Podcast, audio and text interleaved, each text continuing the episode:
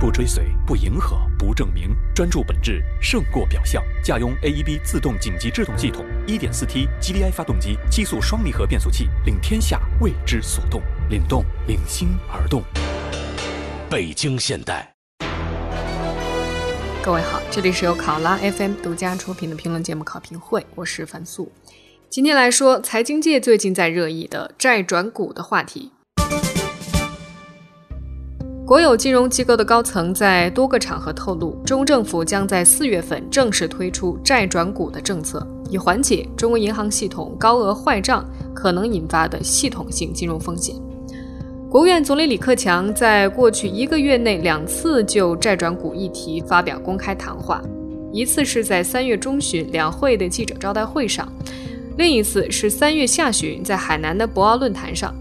李克强明确表示，中国政府将用市场化办法推进债转股，探索用债转股降低企业杠杆。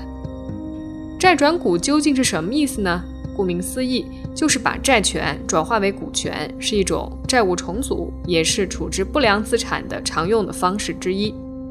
债转股使得企业的债务减少，注册资本增加，原债权人不再对企业享有债权，而是成为企业的股东。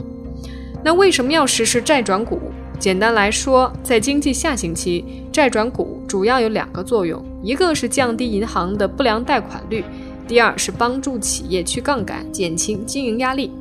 可以说，债转股是去杠杆的重磅举措。去杠杆就是所谓的供给侧改革的三去之一，它对经济很重要，关乎金融体系乃至整个宏观经济的系统性风险。那为什么需要在此刻推出债转股呢？有学者分析，首先，中国债务问题中以企业负债最为严重，它的负债速度在零九年四万亿之后急剧飙升，目前非金融企业的债务和 GDP 的比例高达百分之一百六十以上，正常情况，企业资产负债率应该是低于百分之五十的。而中国不少企业高负债经营，保守估计平均企业资产负债率大约为百分之六十，过剩产能行业可能更加严重。对于信贷的饥渴始终难以满足。其次，中国银行业改制上市之后，坏账率保持低位，近期也不过逼近百分之二左右，甚至可以说低的令人觉得不安。外界则有不少人质疑这个数字其实低估了坏账的规模。也正因此，债转股意味着某些坏账处理不必体现在当期，虽然减少一定的利息收入，但是会减少拨备，增加利润。再加上能够保持如此漂亮的坏账比率，银行行长们自然也有兴趣。有分析师甚至乐观估算，大概一万亿债转股能够带来净利润增加九百个亿。而在中国呢，债转股也不是什么新鲜事儿，十七年以前就用过。一九九九年，国有企业困境导致银行预期债权猛增。为了控制银行体系的风险，信达、华融、长城、东方四大资产管理公司应运而生。他们通过和债务方签订债转股协议，把商业银行的不良资产承接过来，成功的帮助商业银行抛下这些不良资产包袱。二零零六年的官方数据显示，四大资产管理公司累计处理不良资产一点二一万亿，占接收总额的百分之八十三点五，累计回收现金大约两千一百一十个亿，回收率大约为百分之十七点四。坏账的剥离让银行轻装上阵，随后四大行相继走上财务重组、注资、引入战略投资者以及股改上市的改革道路。债转股带来了丰厚的回报，但是也存在着回收周期长、退出通道狭窄等问题。当年债转股的实施也成功防范了银行不良资产率过高可能引发的金融危机，避免了国有大型企业因为负债沉重大面积倒闭的局面，对维持宏观经济平稳运行发挥了重要作用。但是，现在的经济环境跟当时很不同。那时候，房地产正当低谷，转移给这四大公司的抵押品中不乏房产和土地，当时估值很低。之后十五年，这些不动产的价格至少涨了十倍。不良股权由于它的资产升值，坐地起价，变现之后大部分盈利。债转股成功的实现了以时间换空间的不良资产消化。这个过程中，房地产价格保证是不良转良的核心酵母。所以，对比不同年代的经济环境，有经济学家就认为，目前房地产价格已然处于泡沫巅峰，不仅没有再涨十倍的可能性，而且作为重要抵押品，土地房产增值的可能性很小，下跌的风险却在逐渐加大。债转股之后，不良资产被成功消化的几率大大低于十七年前。还有经济学家对此政策不以为然的理由是，从风险的化解角度来看，通过债转股来处置不良资产，如果要使它真实释放金融体系的风险，必须通过债权折价来反映它存在的潜在损失率，而这债权折价的财务处理后果，对于银行来说，与冲销坏账没有本质上的区别。如果只是通过债转股把银行的不良债权转移到表外去，没有在财务上对它潜在的损失率做充分的处理，那么宏观经济下行产生的银行坏账风险只是被暂时隐匿了，而不是被化解了。债转股在这里扮演的是自欺欺人的报表魔术师的角色。不过呢，也有经济学家认为，企业发股还债是一个好的信号。它有助于暴露不良、厘清政府和市场的边界，实现风险的市场化定价，进而为货币化打开空间。而这也是没有办法下的最好的办法。那么，根据媒体报道，此轮重启的债转股的首批规模是一万亿元，预计在三年甚至更短时间内化解一万亿元左右规模的银行潜在不良资产。国家开发银行、中国银行、工商银行、招商银行等银行入选第一批债转股试点。这次债转股的最大特点是采用市场化方式进行，债转股对象聚焦为有潜在价值、出现暂时困难的企业，以国企为主。这类企业在银行账面上多反映为关注类贷款，甚至正常类贷款，而非不良类贷款。因此，这一轮债转股并不支持过剩产能僵尸企业参与，同时财政不再兜底。那么，我们怎么看待这轮重启的债转股的举措？对银行来说，到底他们会面临什么样的风险？会不会出现假股真债的局面，银行被拖垮？那对于陷入困境的企业来说，此举是真的在帮助他们吗？会不会导致该淘汰的企业没有被淘汰，债转股变成了保护落后，反倒带来了更大的不公平？今天节目我们请到两位嘉宾分析，一位是香港沃德国际资产管理顾问公司董事局主席卢启元先生，另一位是中国人民大学经济学院国民经济管理系教授刘瑞。我们先来听听卢先生的看法。债转股它不是什么新鲜事儿，十七年前就已经用过了。那能不能介绍现在国际国内宏观经济环境和当年比已经发生了这么大的变化的情况之下，呃，又推出来这样一招？那到底是出于什么样的背景和目的来推出这样的玩法？那你又怎么看这套玩法最后能不能玩出当年的这个效果？好的，这个问题其实是非常非常复杂的问题。我想这样，我们从三个层次对这个事情呢做一个判断，或者做一个分析。第一个层次是道德层面的，就这样这样这个事情在道德上它是好的吗？因为你知道，当国家的方方式以国家的名义或者政府的名义去将一部分机构的债务变成国家的。股权的时候，实际上是用纳税人的钱去解决机构的问题，不管这个机构是公有的还是私有的，它是全体人民来解决某一部分人的问题。这里边涉及到道德判断，就是如果这件事情是不赔不赚的，可以不进行道德评价；如果这件事情是赚钱的，那应不应该赚？如果这件事情是赔钱的，甚至赔很多钱或者有巨大代价的，那么这个代价是否应该付出？首先是个道德判断问题，其次才是技术层面的问题。在道德判断上，有一个必要性和有一个是这种呃可能性的问题。为什么呢？目前由于经济深刻调整，使得民间信用主要是市场里边的一部分的信用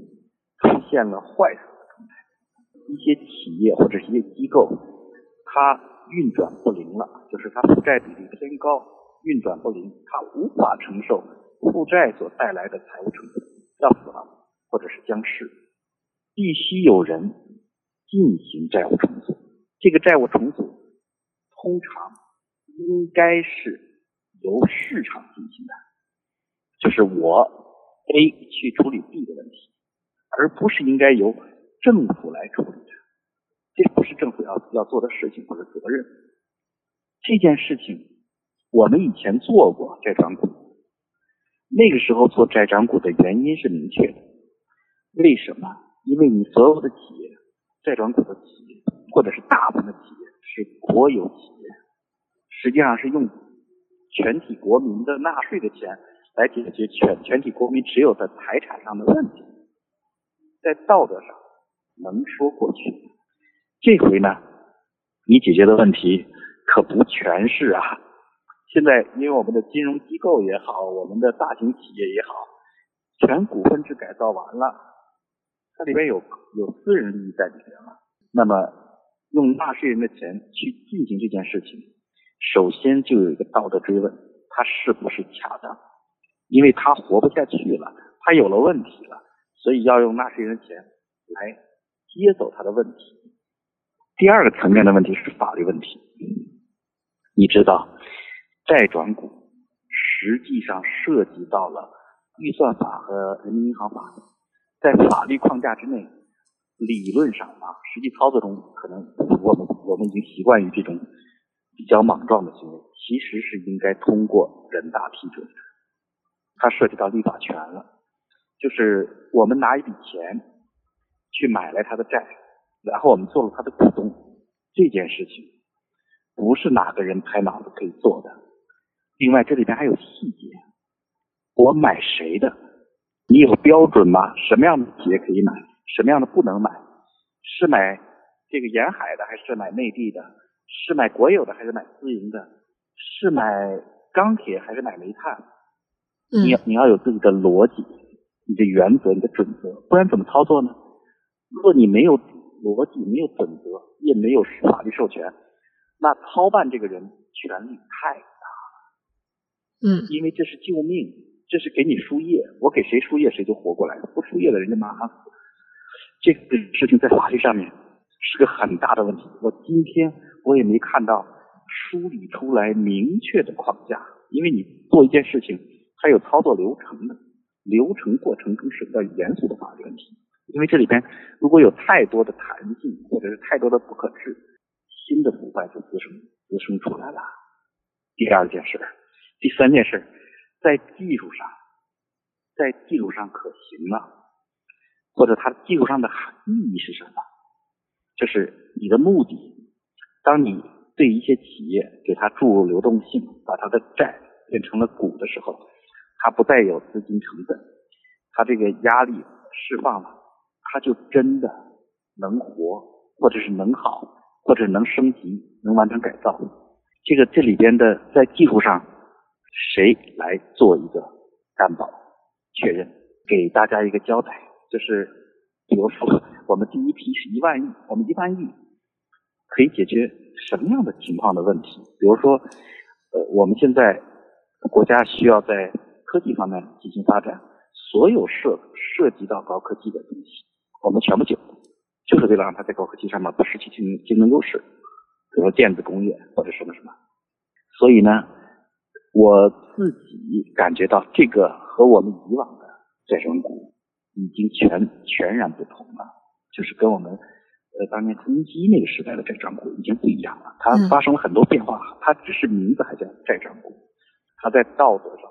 它在法律方面，它在技术上面跟以往截然不同。另外呢，它跟呃美国上次在呃金融风暴期间，国家出手挽救金融机构一次的行为也不完全相同。凡素，我通常把由政府救助机构的这种金融安排，我称之为杠杆上移。杠杆上移的好处是企业的压力骤然减减少，有机会倒一口气儿，然后它解决它自身的结构问题。但是我们必须看到，杠杆上移也有同时带来问题。实际上，它意味着民间或者是基层信用坏死，没信用了。其实这两件事情在救命的时候，杠杆上移是一个救命的方法。我其实是主张进行杠杆上移的。当你知道这个经济要出问题了，要死了，你采取措施挽救它，说明你不负责任。但你挽救它的时候，你要想到，要意识到一利和一弊，那个弊，因为它其实我们现在主体上的问题，国家主要遇到的问题是主权信用出现严重问题，同时民间信用几乎处处于一种崩溃的状态。实际上是重建主权信用，重建民间信用，这是问题的焦点。现在我们通过杠杆上移缓解信用危机的压力，仅此而已。如果认为这个是可以一药治百病，或者这个可以解决问题，那就错了。这是输液没治病，而且后边的话略微重了一点。这段时间我所看到的宏观经济政策。无一条是治病的良药，嗯，没有治病，他只是想办法舒缓一下，或者是刺激一下，没有一件事是治病的良药。其实我乐见中国资产价格出现深度调整，我乐见，因为真正的调整是要付代价的，所以我乐见这个情情况的出现。我也乐见资产价格大幅调整的同时。国家维护主权信用，同时在资产价格大幅调整的时候，一些企业僵尸也好，呃，没有竞争力企业也好死掉，重新让那些好的企业重建信用。如果简单的救助和刺激放水，或者是杠杆上移这样的事情做多了，活的好，这个坏的企业不死，好的企业不活，其实是个糟糕的局面。所以我。我做点结论性的说法，就是这件事情，债转股将杠杆上移这件事情，现在确实需要这样做了，因为整个经济你不能让它大萧条崩溃嘛，你需要做了。但做这件事情的目的不是刺激一下子让它跑到六点五，就不是这个意思，是争取一点空间和时间给企业机会，所以它必须。杠杆上移这个过程必须是有针对性的，有强烈针对性的，不能谁都救啊，也不能专救大家伙，要救那些未来可以给中国经济增长带来强大动力的那些东西。另外一些就该死的必须切除啊，更坚决的切除。嗯，所以杠杆上移这个事情，他他一定要处理的好，就是在道德上说清楚，在法律上限定完整的体系，不能有有。操作者有操作空间，另外在技术上，嗯，要有要能能能够坚决的取舍啊，能够把这个事情做的这个想法和目的统一了。我不能说就是像互联网上的现在互联网上有一批人这个强烈批评这个东西，也不能说呃互联网上还有一批 做投资的人就强烈推崇这个东西，就认为这个事情很好。呃，它是一个不能用一句话。好和坏来概述的东西，但是这件事情本身很重要。我们希望整个的操作过程更缜密，就是更有技术含量，就是不能太随意、太任意了。嗯，就是说我总结您的意思，就是说这个事儿要推出来，它本身对于政府来说是冒着很大的道德风险的，但是本届政府他宁愿冒着这么大的道德风险。甚至也会被外界诟病程序显得有一些简单粗暴，但仍然是要去做这个事儿，那就是已经足够说明这个事儿非做不可，并且非常重要。那么根据您接下来的分析，那是不是说，如果他在挑选企业、选择救哪些、不救哪些的时候，这个时候他如果做到位了，他的标准是清楚明白的，并且之后也能执行到位，那这个事儿就算成功呢？我觉得，如果。他是完成了呃某种数字上的这种维稳的话，他就是失败了。就是比如说通过这个事情，经济总量增加了，经济增长增速了，它可能就失败了。整个的这个过程应该围绕着调结构过国民经济的结构性调整来进行。如果没有调结构，就是又是一次变相的放水，这个事情就失败了。所有的数据其实说明不了什么问题，嗯，就是经济增长的数据啊、刺激啊、股市涨啊什么的说明不了问题。真正说说明问题的就是结构性调整做完，类似于德国和美国现在这个状况，这就是这就成功了。如果这个事儿没做。就真的是失败了，而且我现在真的不乐观。我到今天所有的资料看完了以后，我没看到调结构的思路，我看到的是输血救命的思路，没看到调结构的思路，所以我真的很很忧心或者很揪心，因为经济真的很差。好，谢谢卢娟先生。我们再来听听中国人民大学刘瑞教授的分析。呃，这个现在的呃债转股呢，确实比上一轮的债转股呢面对的情况要复杂了。嗯。嗯，那么这种复杂性呢，表现在就是说，我们现在的这个资产总量增加了，银行的这个规模也做大了，企业其实它涉及到的债务链也很多，那么要清算起来呢，其实不是一个很简单的一个过程。上一次的是通过成立四大金融管理公司。来把这个债务一一就一股脑的交给这四个公司，嗯，由这个四公司再去做。那么现在这一次呢，大概就是让银行直接跟这个企业啊去谈，去去谈债务，可能这个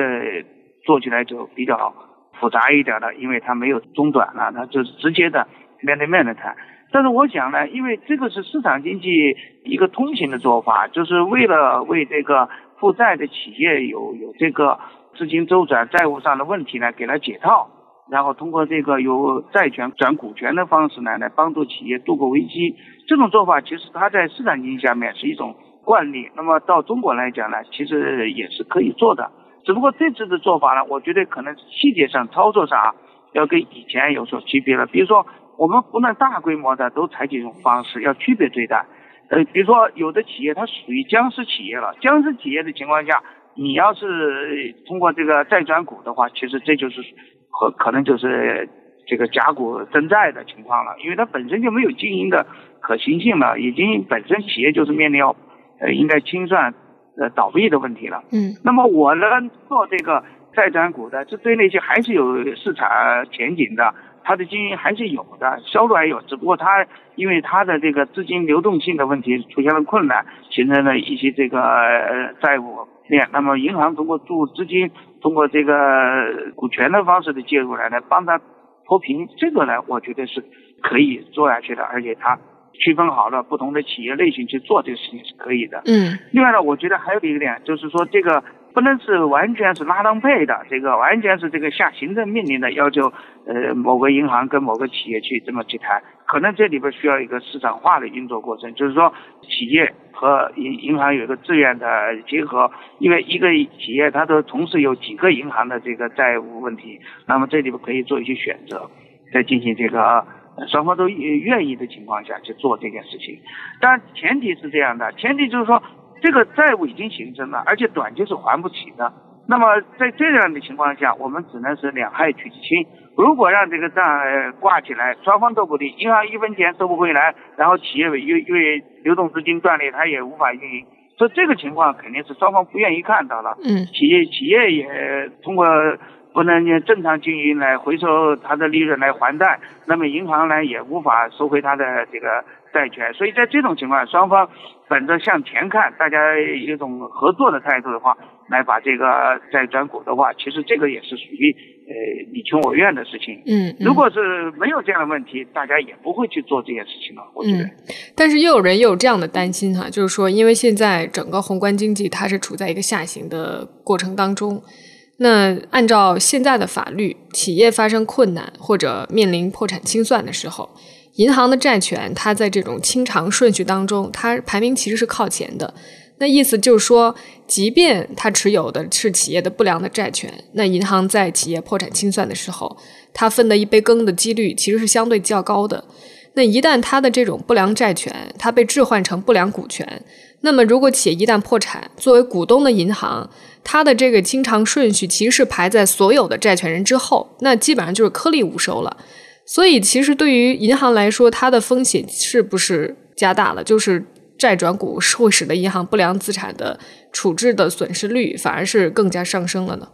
是有这种可能，就是说，如果说呃银行这个进入到这个债转股的系列以后，如果说它的这个收购失败了，他这个债转股失败了，那银行就跟着一起呃陷入了掉进这个陷阱里边，这是有怎么？但是我觉得这个是应该由银行和企业双方进行这个呃这个谈判，双方识别信息的透明各种方式来解决的问题。当然这里边有一个问题可能是不容乐观的，就是说上一轮的这个债转股呢，是因为有好多国有资产啊，它是属于这个。不动产的方式，比如土地啦，还有一些设备的方式，但是呢，就是没有流动资金了，它有历史的债务，所以它面临着资金周转不灵，因因此就有一种债转股。但等到这个土地啊，这些不动产最后呃市场升值以后呢，实际上这些股权啊，最后都分红了，所以带来了后来的这个可以说是四大呃金融公司啊，都是发了大财了。那么这一次的呢，可能这种前景没有了。但是我想呢是这样的，就是说，呃，如果在依赖于这个房地产呃或者依赖于土地或者不动产来使得这个在股权升值，这种前景已经不是特别这个乐观的情况下，那么要考虑这个再转股以后啊，转换它的经营的模式和它的这个行业选择了。嗯。比如他过去是从事的制造业的话，那可能要转向服务业的。如果从事的是这个传统的产业，可能要转向这个新兴产业，甚至互联网加等等等之类，就是说这些有市场前景的产业，就说可能是面临着一个彻底的通过这个债转股啊，最后的整个一个彻底转型，嗯，然后再有一个比较好的好的这个市场前景，嗯，所以您也是同意这次如果是一万亿投入市场的话，它主要要救真正有良好市场前景的新兴的产业和成长性的企业，是帮助结构调整的。那那些已经是病入膏肓，或者他完全没有自我造血，就是不可能恢复到良性循环的这些传统企业，甚至是僵尸企业，其实是没有必要去救它的，对不对？是的，这个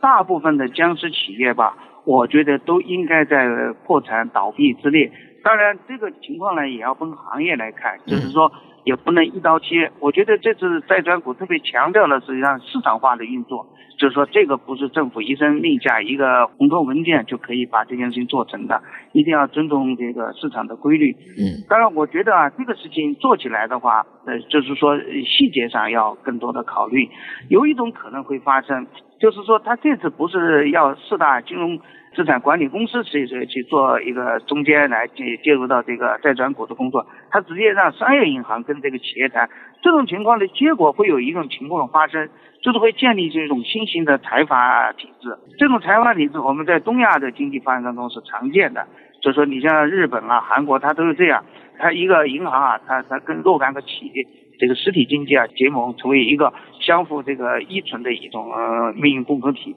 那么这些银行呢，实际上就变成了这些企业固定的这个资金提供者，然后进入到这个管理层，然后。成为了他这个企业的这个董事会的成员，这种情况有可能发生。这种发生结果就是使得我们过去这个实体经济就跟金融的这个行业啊结合起来。这种情况到底是对未来是是利是弊，现在还不好定。我觉得可能从好的方面来讲呢，银行更深的介入到实体经济，那么就解决了一个。实体经济的融资难、融资贵的这样的一些问题，就是它有一个比较稳定的这个融资渠道了，这可能是好处。但是不好的地方呢，可能会更进一步的加大了这个市场的垄断。就是过去是只是行业垄断，只是这个实实体经济垄断，那么金融一进来以后，那就变成了一个金融寡头、金融垄断了。嗯，这种情况可能对市场的下一步的发展。竞争来讲，也可能起着一种不不好的情况，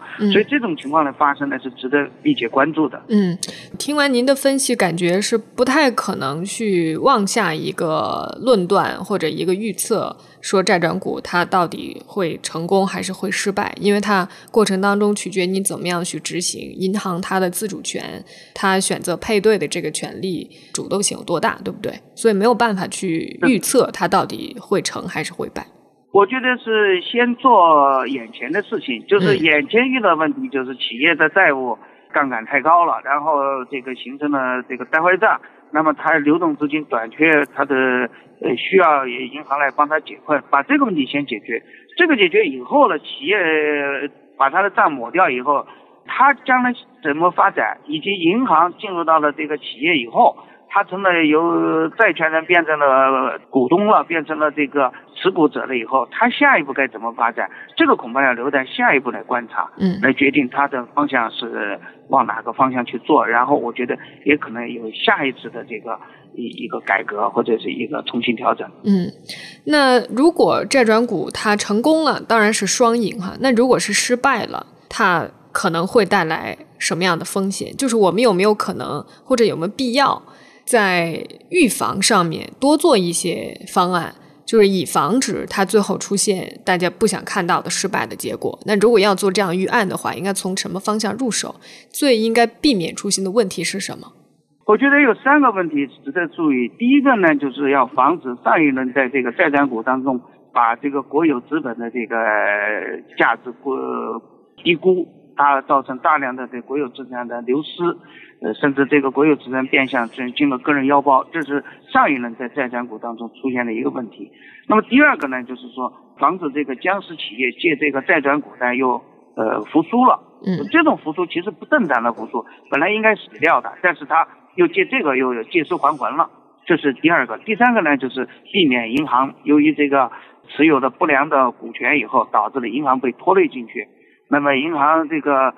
如果成为了一个不良呃资产的这个持股者来讲，对银行也是个拖累。当然，这个呃，我觉得第一种情况的出现，那么大家有教训了，会在这个对这个资产的估价上、债务的估价上呢，会采取更加公开透明的方式，防止黑箱操作。第二种呢，就是呃，如果说是确实是已经列入到僵尸企业的是决定不救的这个企业了，那就索性把它。从债转股的名单中剔除。嗯，那么对于银行，如果说它的持有不良股债导致了银行的经营困难以后呢，那就是银行就要采取一些这个预防的措施，要加大银行的这个它的监管，另外它也要自己在这个方面采取更加细致的这个方案来防止这种情况出现。